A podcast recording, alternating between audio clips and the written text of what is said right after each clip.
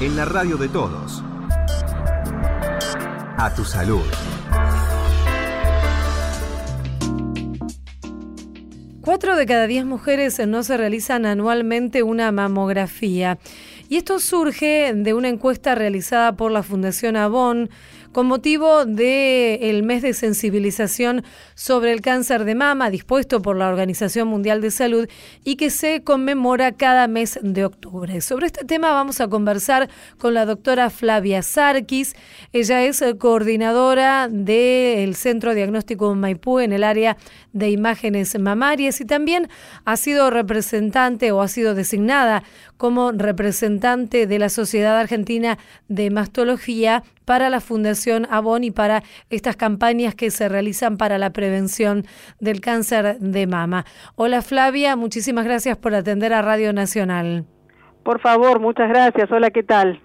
En principio, estos datos que resultan preocupantes, sobre todo conociendo la importancia de los diagnósticos para poder tratar el cáncer de mama a tiempo, ¿es así? Exactamente, exactamente. Bueno, como Tú mencionabas el tema de la encuesta de Avon que fue presentada en el año 2016. Cuatro de cada diez mujeres de más de 40 años no se realizan mamografías anualmente y declararon casi 6 millones de mujeres no haberse hecho nunca una mamografía. Eh, otras cifras que nos arrojó la encuesta fue que tres de cada diez mujeres argentinas no visitan al ginecólogo regularmente y que cuatro de cada diez argentinas declaran que muchas veces el médico tratante no les hace el examen mamario. Obviamente todo esto también está como más subrayado en el interior y los niveles socioeconómicos bajos, donde el tema de la falta de conocimiento y la falta de accesibilidad es aún mayor. Claro, Flavia, para vos son estas las principales causas porque tal vez las mujeres que vivimos en, Capital Federal tenemos múltiples posibilidades de acceso, más aquellas que tienen un, un, servicio de prepaga o una obra social, tienen muchas posibilidades de acceder a un médico, no así tal vez otras mujeres en otras regiones del país. Sí, la limitación eh, más importante es la accesibilidad, pero lamentablemente nosotros trabajamos con la Sociedad de Mastología y Fundación Avon. En realidad está tan o más importante el tema de la accesibilidad como la falta de información y de conocimiento, porque en las grandes urbes aún hay, aunque haya accesibilidad, muchas mujeres no lo consideran un dato importante por esta falta de información y de conocimiento. Y es sobre eso también sobre lo cual se trabaja mucho, sobre la concientización. Sí, porque la accesibilidad es un dato importantísimo, pero hay muchas mujeres que a pesar que tienen accesibilidad, no tienen información e importancia de lo que es el conocimiento de la prevención del cáncer de mama y es ahí donde también debemos eh, accionar. Por eso mismo las campañas, por eso mismo la información que tratamos de dar que es tan clara, porque la mujer que se realiza una mamografía y tiene la mala fortuna de tener un diagnóstico de cáncer, tiene un porcentaje si está detectado precozmente, de curabilidad de más del 90%. Sí, claro. Es decir, no apuntamos solamente, solamente a la disminución de la mortalidad, sino también en brindarle a la mujer la oportunidad de un diagnóstico precoz y del tratamiento menos agresivo, menos cirugías eh, grandes, menos agresividad y, obligación de no continuar con sus tareas habituales. A todo eso apuntamos. ¿sí? Se le puede ganar al cáncer de mama con una muy buena calidad de vida. Claro, y además hay lesiones que son eh, precancerosas también. La idea nuestra es poder informar a la mujer y brindarle el conocimiento que si se detecta solo por mamografía cuando no es palpable, estamos anticipándonos dos años al mm, bulto palpable, que es lo que la mujer tal vez sí claramente reconoce que esto es distinto. ¿Sí? Entonces, lo primero que tenemos que hacer es concientizar de la importancia del diagnóstico mediante este método que es la mamografía. ¿Y por qué es importante? Porque en Argentina no es obligatorio el control mamográfico, como sucede en otros países o que la, bajada de línea viene desde el gobierno, la indicación. Esto depende de la voluntad de la paciente de ir a su médico de referencia y que él le pida el control mamográfico. Claro, ¿en qué países es obligatorio, por ejemplo? Y en los screening, o sea, nosotros llamamos screening poblacional, por ejemplo, en los Estados Unidos o en, los, en muchos países de Europa, en Francia, en, en el Reino Unido, cada cual con su esquema. En cada lugar del mundo tienen un esquema de cuándo comenzar el control mamario y con qué periodicidad. Nosotros en Argentina eh, seguimos las guías y recomendaciones de la Sociedad Argentina de Mastología, Sociedad Argentina de Radiología y Federación Argentina de Radiología, que siguen las líneas del Colegio Americano de Radiología y de la Sociedad de Imagenología Mamaria, que dice que la mujer asintomática, nosotros llamamos, es decir, aquella mujer que no tiene nada palpable, ni tiene ningún signo ni síntoma al examen físico, debe comenzar sus controles a los 40 años con periodicidad anual. ¿Hay un, un cambio, digamos, o, o, una diferencia en cuanto a lo que dice el Instituto Nacional del Cáncer en este sentido, que recomienda empezar más tarde? El tema es que el Instituto Nacional del Cáncer ha hecho un relevamiento nacional importantísimo de cuál es el estado regional de la Argentina, de acuerdo a los recursos que tenemos. Claro. La verdad que fue fabuloso el trabajo que hicieron. Y ellos apuntan a poder brindarle accesibilidad a todas las pacientes. Entonces ellos ponen un límite de edad a partir de los 50 años y con periodicidad a veces bienal. ¿Por qué? Porque así podemos asegurar que hay que, el Estado puede brindarles a toda la población el derecho del acceso a la mamografía. Sí. Esa es, esa es la base. Si ellos han hecho un estudio fabuloso al respecto y la verdad que con las diferencias que tenemos desde las grandes urbes hasta las zonas rurales, eso es lo que desde el Estado se puede asegurar.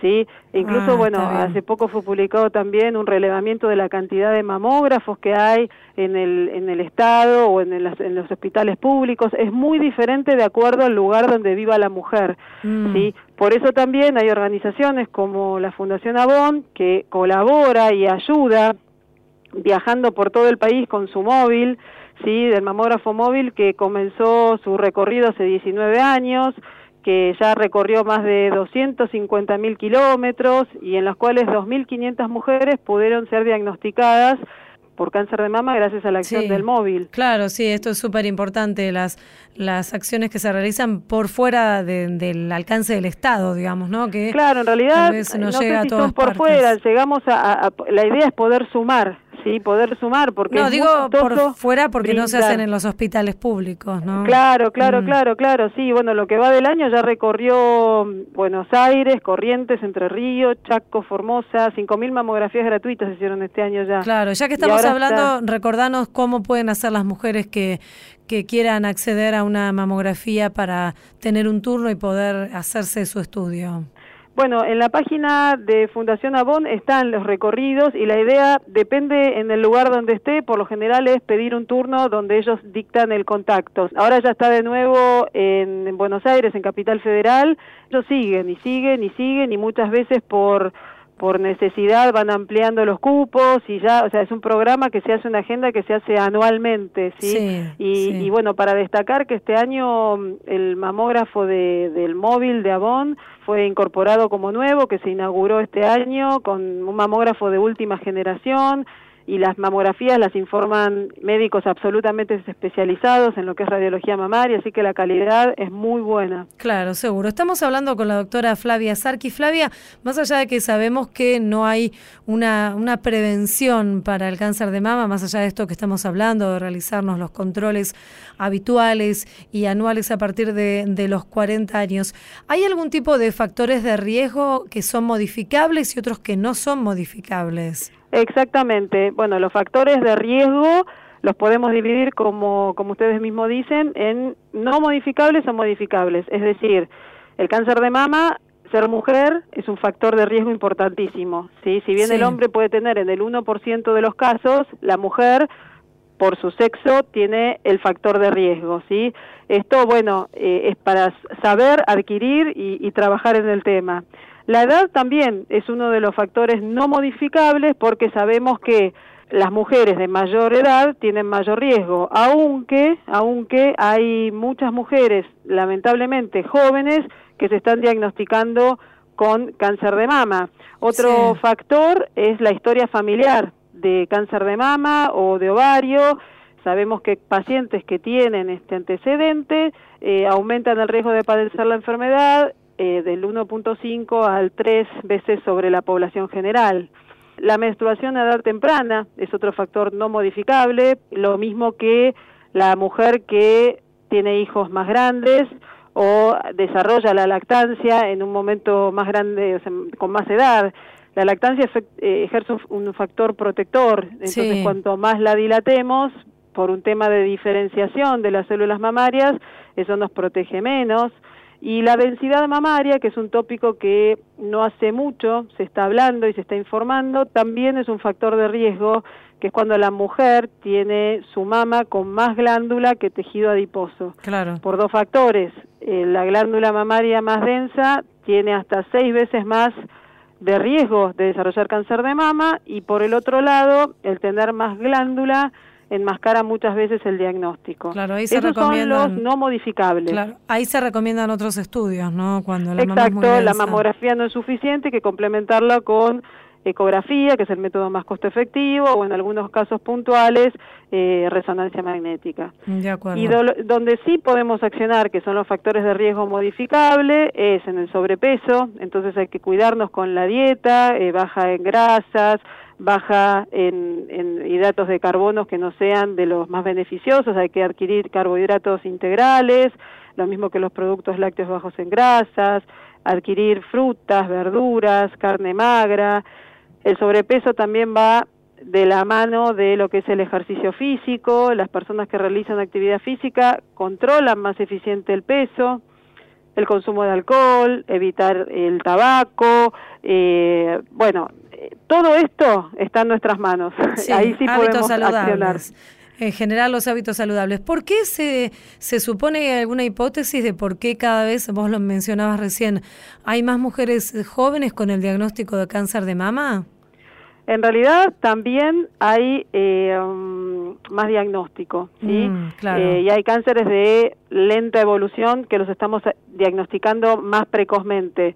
La realidad, luchamos en contra de eso. La respuesta de por qué se están presentando mujeres de edad muy jóvenes que hasta hace 10 años, la verdad, eh, ni lo hubiéramos pensado, todavía la ciencia no nos dio una respuesta. Pero bueno, justamente por eso, la mayor información, el mayor conocimiento hacen que la mujer tenga esta otra pata a favor de ella, que es conocer los signos y los síntomas. Hoy se habla que en el mundo ya hay algunas organizaciones que están esgrimiendo normativas de que una mujer a los 30 años debería tener una consulta con su médico especialista y conocer cuál es su propio riesgo para desarrollar la enfermedad. Sí. Es decir, mi mamá, mi abuela, o yo tuve esto, yo no tuve esto, tuve esta otra enfermedad, para que cada uno sepa cuál es su riesgo de desarrollar cáncer de mama y a partir de ahí poder tomar las estrategias pertinentes para la prevención a qué edad comenzar con los controles, el tema de la dieta, del ejercicio, eh, y bueno, y toda la batería de, de, de, las, de las cosas con las cuales hoy podemos eh, ayudar y accionar. Lo mismo que el tema del autoconocimiento mamario, estar alerta de cuáles son los signos y los síntomas que la mujer debe decir esto no es normal, debo ir al médico a, revisarme. Claro, consultar. Sí, y mm, otra cuestión que estaba leyendo en un estudio que publicaron hace poco es eh, la influencia que se está analizando acerca del estrés en el cáncer de mama. ¿Esto está comprobado? Mira, el tema del estrés sabemos que no es bueno para nada. El tema del estrés puede gatillar eh, hasta factores hormonales, ¿sí? Que, que, bueno que pueden estar directa o indirectamente relacionados. El tema del estrés hace que tal vez la mujer tenga más ansiedad y coma más y coma eh, alimentos no saludables. Entonces ahí entramos ya en, en, la, en, la, pata de lo que sería accionar sobre el sobrepeso y la alimentación no saludable. Es multifactorial el impacto que puede tener el estrés en lo que es el desarrollo del cáncer de mama. Finalmente, eh, Flavia, un mensaje para aquellas mujeres que más allá de todos estos factores que vos nos mencionabas, la falta de acceso, la falta de información, no se controlan por el miedo al resultado. ¿Qué les podemos decir? Que el miedo paraliza. Justamente nuestra idea, y, y con eso nos quedaríamos más que satisfechos, es derribar los miedos, derribar los mitos. Hay muchas mujeres que piensan que porque tienen mamas chicas, ejemplo, no van a desarrollar cáncer de mama, eh, o porque usen un desodorante pueden tener más, eh, eh, más predisposición al desarrollo del cáncer de mama. La idea es darles información, conocimiento y sacarle los miedos, sabiendo que si detecto precozmente en estadios iniciales sobre todo por el control mamográfico, el cáncer de mama, el porcentaje de, curabilidad es de más del 90%. Sí. Es decir, me curo, me trato, me curo y continúo con mis sigue controles. Mi vida, además sí, claro. Claro, digo que la vida, la calidad de vida de la mujer sigue siendo la misma luego de, de atravesar, más allá de que puede llegar a ser un momento difícil, ¿no? Pero digo, la posibilidad de continuar con su vida.